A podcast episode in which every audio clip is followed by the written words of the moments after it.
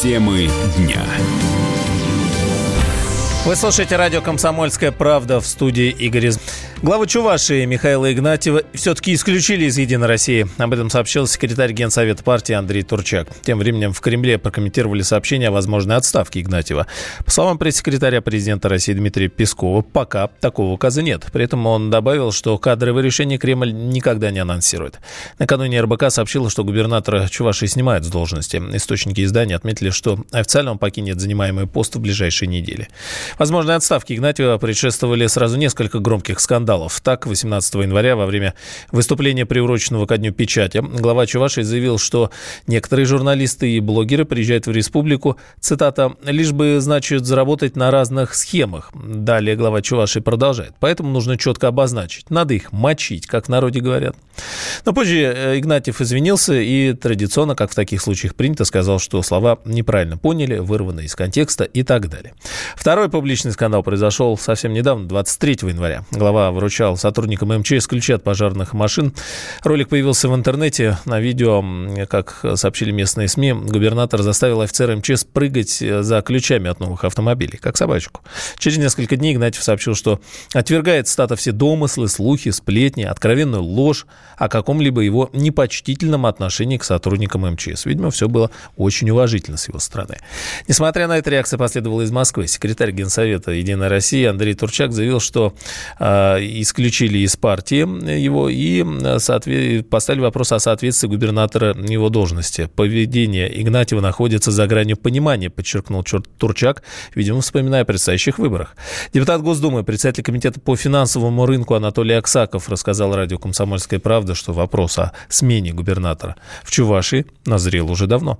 Республика входит в десятку самых бедных регионов России. Очень низкий уровень благосостояние населения, по уровню доходов на душу населения Чуваша занимает последние места Приволжском федеральном округе. Инвестиции последние годы, вот в те годы, которые Игнатьев руководит республикой, постоянно падают. И они, насколько я помню, сократились уже более чем в два раза по сравнению с тем периодом, когда он начинал работать. Все это говорит о том, что человек неэффективен. Я при этом не хотел бы говорить, что он там как человек плохой, вполне, так сказать, нормальный, средний человек, но он просто не соответствует той роли, вот, на которую, к сожалению, более судьбы пришел.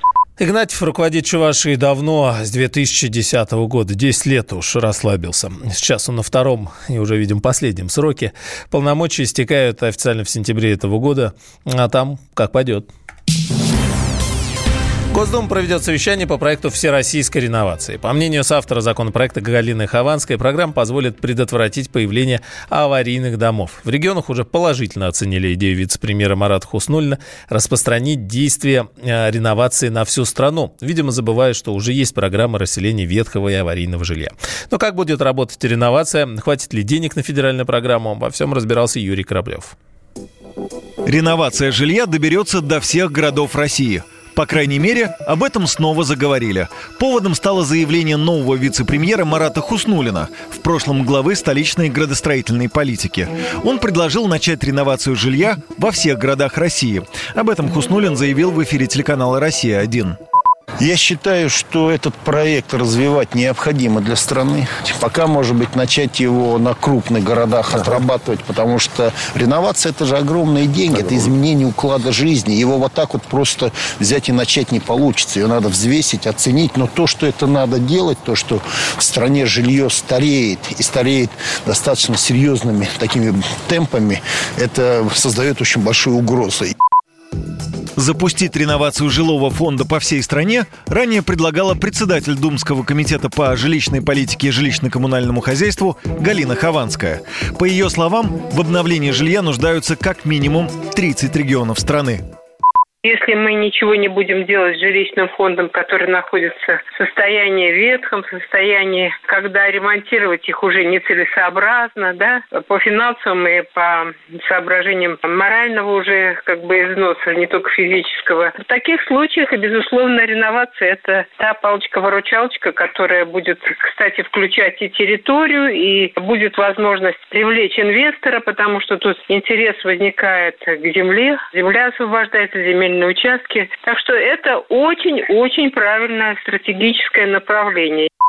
Москва только в ближайшее время потратит на проект реновации примерно полтриллиона рублей. У богатой столицы такие деньги есть, у регионов их нет. Как считает президент Фонда Института экономики города Надежда Косарева, на строительство домов можно привлекать инвесторов. Москва, она же тоже не планирует все проекты реновации делать за счет бюджетных средств. Это на первом этапе отселение первой волны зданий идет за счет бюджетных средств, а потом планируется привлечение частных инвестиций для застройки этих территорий. В крупных городах решать эту проблему. Это можно делать за счет частных инвестиций. Может быть, с небольшой бюджетной поддержкой. Сегодня строительная отрасль обеспечивает 17% доходов Москвы. Реновация в масштабах всей страны позволит избежать спада в строительном секторе, говорит экономист Михаил Делягин. По его словам, деньги на реновацию есть в федеральном бюджете. Реновация – это хорошее, правильное дело, которое э, будет спасать миллионы жизней, потому что у нас миллионы наших сограждан живут в ветхом и аварийном жилье. Оно э, будет оживлять и поддерживать строительную отрасль, то есть будет поддерживать рабочие места. Деньги на это есть, потому что в федеральном бюджете без движения лежит 13,3 триллиона рублей на 1 января. На эти деньги можно построить новую страну, а не то, чтобы провести реновацию. Программа реновации жилищного фонда Москвы предусматривает расселение более 350 тысяч квартир. В программу включено более 5 тысяч домов. С момента старта программы, которая началась около трех лет назад, в столице построено 52 дома. Реновация должна улучшить жилищные условия более миллиона москвичей. Юрий Кораблев, радио «Комсомольская правда». Телеведущий Иван Ургант вдруг извинился перед православными за шутку о Христе. В эфире программы «Вечерний Ургант» он также попросил отозвать все проклятия в его несчастный адрес. Мы не хотели никого обидеть, я бы так сказал. Это не была запланированная акция по глумлению над христианскими ценностями, как утверждают некоторыми. Это была просто не самая удачная попытка пошутить в совершенно неподходящий для этого день. Поэтому все, кто считает себя оскорбленным, вы примите мои искренние извинения, прошу вас, пожалуйста, не обижайтесь. И если можно, отзовите свои проклятия.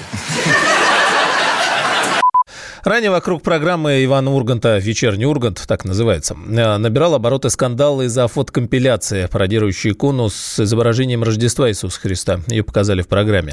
Координатор общественного движения «40 40 Андрей Кармухин подчеркнул, что Ургант неоднократно занимался провокативными вещами в отношении православия и Русской Православной Церкви.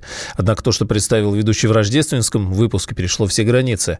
Общественники потребовали извинений от руководства Первого канала, в эфире которого выходит «Вечерний Ургант», а также считают, считают, что необходимо наказать виновных и удалить провокационный выпуск. Православные активисты создали петицию о лишении телеведущего гражданства. Эту инициативу прокомментировали Владимир Познер. Он сказал, что не может серьезно относиться к выступлениям а, подобных организаций. Поддержал телеведущего Урганта и депутат Государственной Думы, бывший прокурор Крыма Наталья Поклонская. По ее мнению, предложение лишить гражданства недопустимо. Самые осведомленные эксперты!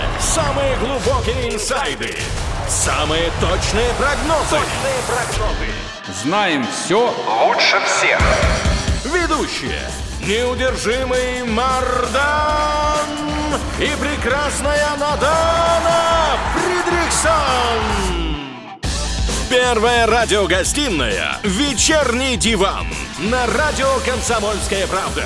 Два часа горячего эфира ежедневно по будням в 6 вечера по Москве.